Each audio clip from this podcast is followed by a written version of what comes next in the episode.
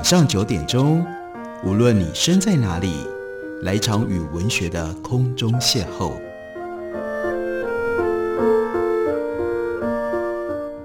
杨照谈书，邀您一同遨游文学世界，认识古今中外的经典之作。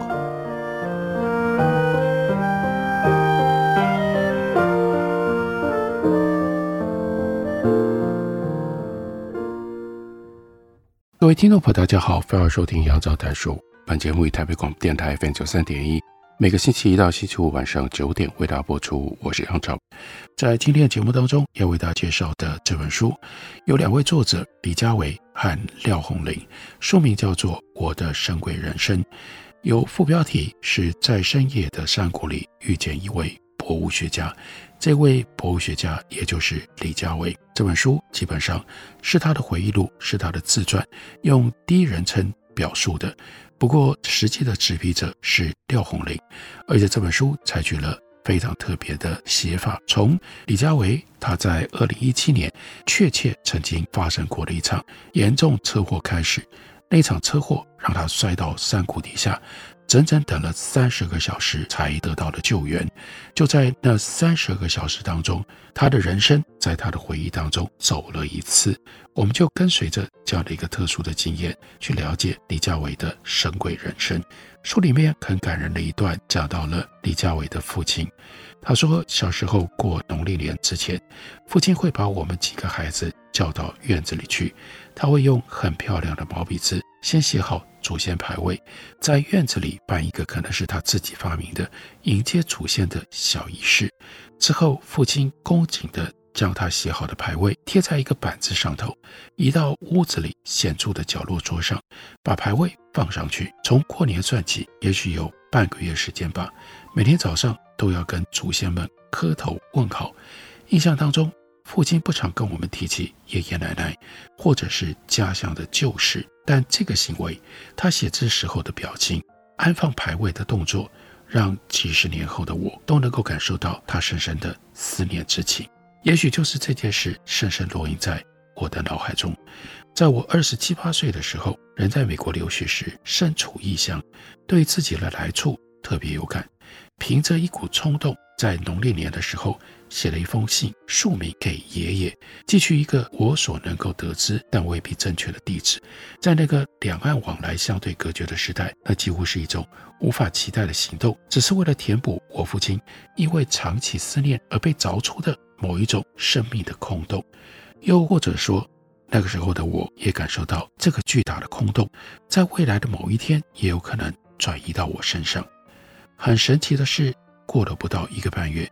我收到一封信，上头明白地写着：“我是你的哥哥，爷爷奶奶已经在一九七五年过世了，你还有一位姐姐，我们都很好。”那是一封颇有感情，但也相当克制的信。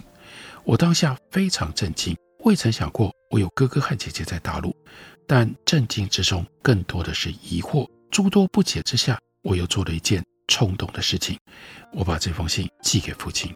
这一寄当然引起了家里。非常大的震撼，因为即使是母亲都不知道父亲在对岸也有家庭。后来父亲一点一点地说明，他所来自的中国农村原本就有童养媳的文化，所以严格说来，他约莫在十二岁就被结婚了，然后在十七岁时候离开家乡。那个时候有个女儿两三岁，儿子还在娘胎里。父亲透露的不多，又或者人们会下意识抗拒，不愿意记起的事。就像是曾经有科学家研究过，大脑存在着记忆调控机制，人们可以透过自我暗示的方式，避免回想特定的记忆，进而影响大脑对于那段记忆的存取。创伤症候群是一个比较极端的例子。谁知道后来父亲就突然心肌梗塞过世了，父丧何等大事，我当然得通知我哥哥和姐姐，并且觉得应该邀请他们来台湾一趟。我自己在一九九一年已经去拜访过一次，那时候两岸关系相当紧张，但我还是想办法循正常管道过去了。回到河北，我住在邢台宾馆，几个侄子和外甥到邢台接我，然后好好吃了顿饭，也喝了很多酒，大家不胜唏嘘。第二天坐车回到我们村子里头，村子有一个非常特别的名字——前五城村。那是一个非常闭塞、和外头接触很少的村子。在村子里，我待了四五天左右，那是非常难忘的经历。首先见到一个脸上发光、看着非常有智慧、皮肤黝黑的男子，他说他是我哥，头上绑了一条白毛巾。村子的成年男子都绑着这么一条毛巾，是务农的基本装束。村民对一个来自台湾的人回乡，热忱得不得了。全村的人都在村口等着我。一下车，一群人围过来。我听到不远的地方有一个小孩跟他妈妈讲，他听得懂我们的话呢。然后又说他会讲我们的话，语言果然是认同的基础之一。即便是在这样的一个小村子里，第二天早上到坟上去祭祖，整片的农田只有少数几个坟头，那就是我家的坟场。其他当地人的坟头都因为征收作为农地被铲掉了。哥哥因为我父亲长期苦于有海外关系之类。熟料在那个时候反而成了一种可以作为政治宣传的特例，所以我们家的祖坟还保留着。那次去也见到了我的大娘，也就是父亲的童养媳。他身体还很好，但是老得不得了，年纪显然比我父亲大不少。但更令我惊讶的是，同父异母的哥哥告诉我，眼前的这位大娘。其实是父亲的第二任太太，第一任太太在他们刚结婚不到一两年就过世了，没有留下孩子。我刻意问了村子里头曾经与父亲有交往的父执辈，想了解那个我无从认识的父亲的少年时期。那些长辈们说，父亲是村子里数一数二聪明的人，还没上初中，文章就被公认写得好，字写得又漂亮。村里的人对外要写信，基本上都由他代笔。小学毕业了之后，就穿上白长袍，在村子里教起书来。直到后来日本人来了，我的祖父母要他离家去投奔我的表大伯。表大伯是我父亲的表哥，姓杨。表大伯的太太是河北省省主席的女儿。简单来说，他的父亲就是一个军阀。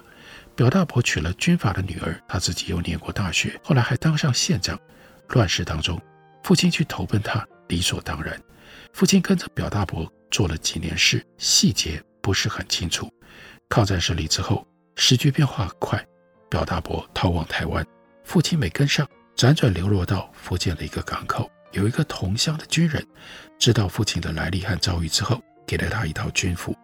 父亲披上军服，上了军舰，来到台湾之后，又是另一段曲折的故事，也是我原本所认识的那个父亲，他的起点。那次返乡，心理上的冲击非常大。我没有预料到一封不抱任何期待寄出的信，会牵引出这么多颠沛流离的生命故事。父亲像是一道怎么做也做不对的证明题，所有的解题方式都不够周全。另外，李佳维也回顾他作为一个博物学家最重要的起点，那是他在念大学的时候所发生的事。他就特别讲，是不是一种命定？我大学时候的外号就叫做教授。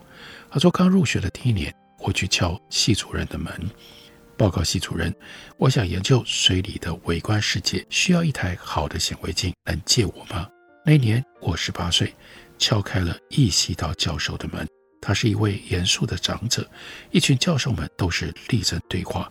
我蹦蹦跳跳进场，直树热情，竟然借得了一间实验室和系上最好的显微镜，又可以自由使用药品和植物培养设备，开启了我往后二十年藻类研究生涯。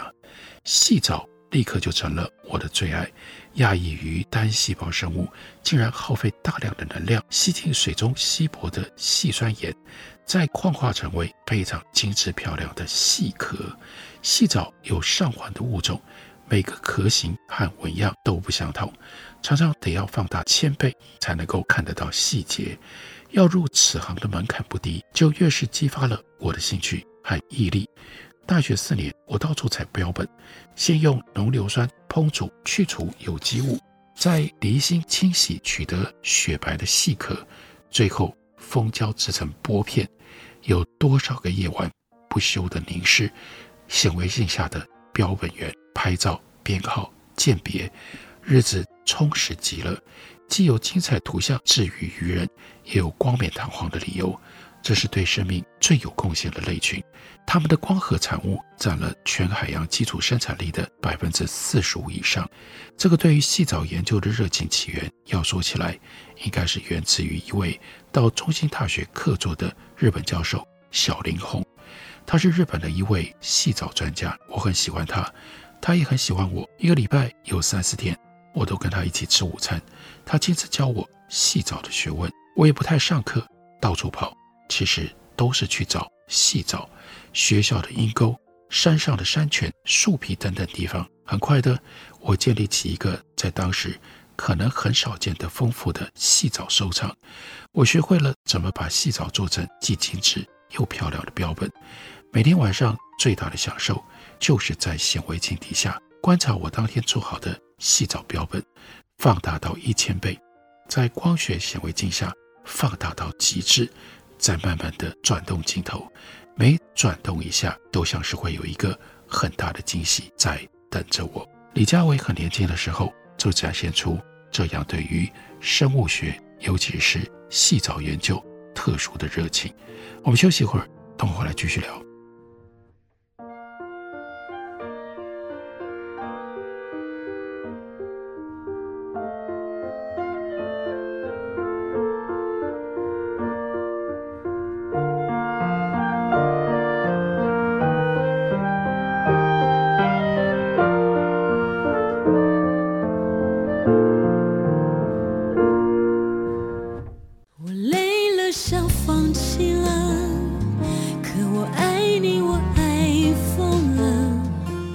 好声音尽在台北广播电台 FM 九三点一 AM 一一三四，陪伴您的幸福好时光。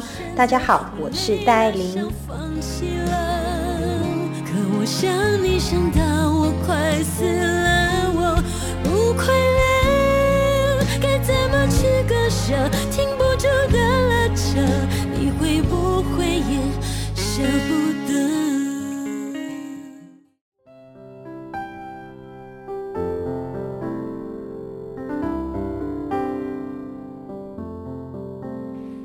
见台北的身影，拥有颗热情的心，有爱与梦想的电台，台北广播 FM 九三点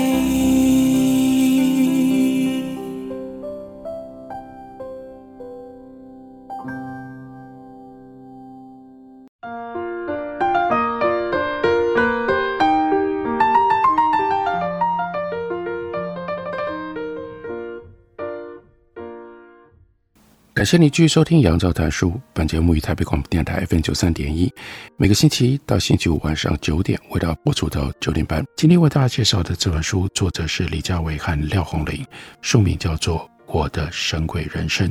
这是李佳维的人生的记录，在其中回到了李佳维的青春。他就说，青春的回忆好像真的可以给人能量。山谷当中的深夜，有那么样的一个时刻。风好像静止了下来，我闭上眼睛，仿佛可以看见年轻时候的自己，不只是外表，还有那颗对这个世界充满好奇的心，以及那张张望着所有美丽生物的眼睛。而美丽的生物当然包括女孩啊。刚上大学的第一个学期，班上就说要办个舞会，在当时的台湾社会是禁止办舞会的。不过也正是同样的一个台湾社会，所有被禁止的事物都需要试着挑战它。那这是那个时代的精神，老实说也很适合我的性格。总之，舞会是要偷偷的办，有一位同学负责去租下一个空间。现在想起来，也不过就是大概二十平不到的空屋。我则被指定要布置会场。我本来就很喜欢美术，能够打造一个空间更是求之不得。现在想想还真得意。我相中校园里的某一种植物。那是亚历山大椰子树，一种挺拔的棕榈科植物。当它开花结果之后，会有一大串满满的果实。接受这个任务的时候，我就已经设定好，在学校某一栋建筑的三楼走廊边上就有这么一棵亚历山大椰子树。那个高度正好，在伸手可及的距离，就可以取得那串饱满又漂亮的果实。我设法先抛绳子绑住，然后用一把长锯子把它锯下来，最后挂在舞会会场的墙上，营造了一种特别的南洋风情。这跟做标本有一点像，都是把某一种生物留存在一个美丽的空间。在校园里头，你不会觉得它的庞大，但是把它放在一个相对有限的小空间的时候，某一种华丽雄壮的感觉就油然而生了。那时候我就注意到班上有一位可爱女同学的存在，生物本能一样，眼球随着人家在转动。第一学期有一门课是普通植物学的实验课，两个人一组。幸运之神再度眷顾我，正好分到和他同一组。那是一堂很单纯的实验课，就是观察和画画，把看到的东西画下来，再标上每个部位的名称。显然他对画画不够有天分，所以我画完了之后，总是会再替他画一张。类似这种小小的交集，让当时的我可以开心大半天。青春时候的恋情多半充满各种暧昧的情境。学习结束的时候，我们相约在学校的湖边见面，空气当中弥漫着一股依依不舍的感觉。我们言不及义地聊着。湖边有一丛一丛的竹子，窸窸窣窣，好像也在交换什么样的秘密。时间在恋人之间总是过得特别快。傍晚了，不得不分离的时候，他摘下一片竹叶子，在上面写上他家里的电话和住址，轻轻交在我的手里。这就是一段恋情的开端了。我的生命似乎一直很有方向感，第一学期就有了清楚的迷恋对象。迷恋的对象很清楚。我对于研究的对象一样充满热情，应该是大三升大四的那个暑假，我又去敲了一位教授的门，那是江永明老师的研究室。我向他自我介绍，告诉他我做了一些什么事情，然后开门见山地说：“我想要到你的实验室来研究细藻。”年轻时候的我，如同现在一样的直白，甚至有一些过度理直气壮。我接着说：“我来敲你的门之前，已经到您的实验室看过了。”您的显微镜很好，除了那台让我垂涎三尺的高级显微镜之外，我还觊觎姜老师研究室里的藏书，眼睛随便一扫都是当时非常难找到的国际藻类学会出版的期刊，但在姜老师的书架上一应俱全。那时候学术界的资讯流通相对保守，传递资讯的方式也不像现在那么样的发达，要得到别人的文章得写个卡片过去。对方慷慨的话，就会把他的文章寄过来。我看到姜老师书架上满满都是这些藻类学期刊，兴奋的不得了。跟他谈着谈着，可能就露出了贪婪的表情，忘情地告诉他，光你后头这个书架就让我着迷极了。如果有幸能够在这个暑假到你这里来实习，我可不可以翻这些杂志呢？姜老师十分开心。他说，这些杂志每一期收到这里之后，没有一个助理。甚至没有一个研究生说他们要来看。大学毕业了之后，顺利考上台大海洋研究所，我兴奋地到姜老师的实验室报道。没想到用了那里的显微镜之后，心里却开始觉得不踏实了，因为读那些国际藻类学的文章和我之前看到的文章已经不一样了。以前细藻的描述都是用光学显微镜来看，不过光学显微镜。有它的极限，虽然细藻的纹路在光学显微镜一千倍的放大比例下可以看得很清楚，但是技术的发展在那个时候也进入一段冲刺期。扫描电子显微镜可以更清晰地看到立体的结构，等于进到另外一个层次上。简单来说，光学显微镜看到的是一个平面，电子显微镜看到的则是一个立体的构造，而且还是几万倍的放大。同一个观测对象在不同的显微镜下呈现的几乎是完全不一样的影像。总之，我羡慕极了。我那贪婪的表情可能又出现了。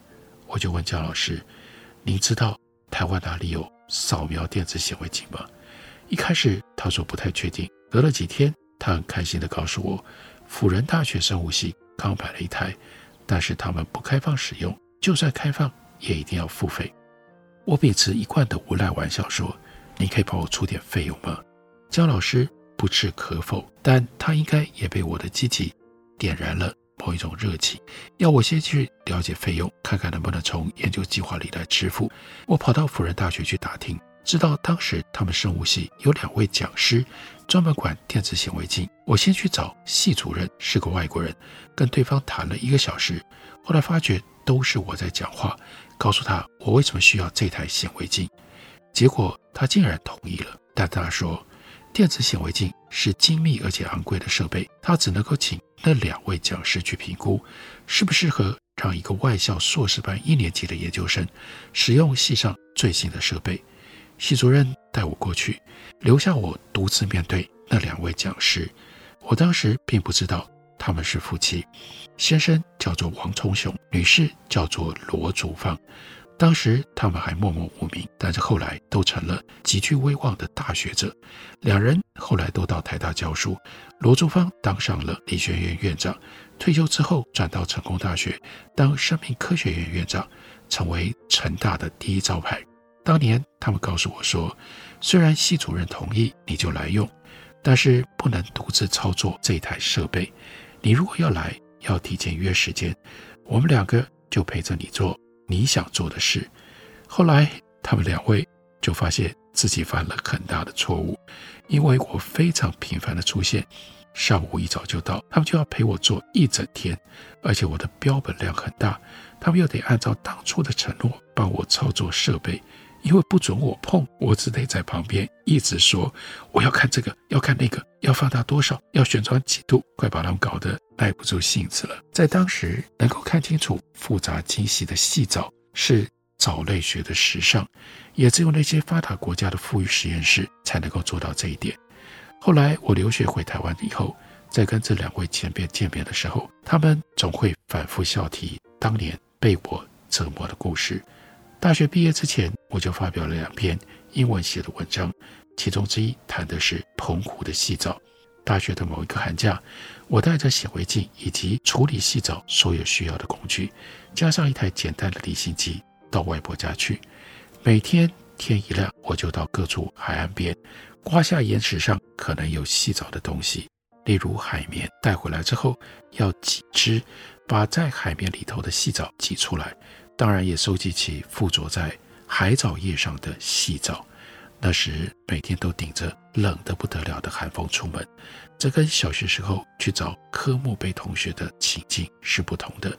因为无论如何，那终究还是在干燥的陆地上行走，而收集细藻则要不是在海水里泡着，接受更强的风吹。李嘉维他的一生有很多这种精彩的追求、精彩的遭遇。他在澎湖长大。被海洋启蒙，走上了热爱自然的生物学者之路。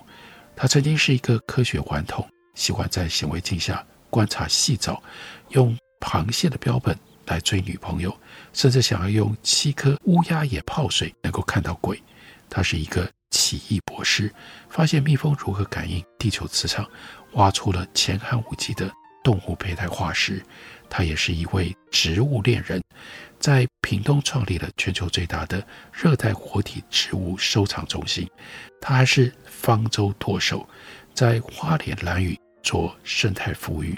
他也是收藏玩家和收神使者，收容近千尊落难的神像，各有动人的故事。一个人到底可以活出几种自己？李佳维他的说法是：生命永远不够用，做开心的事，看漂亮的万物就够了。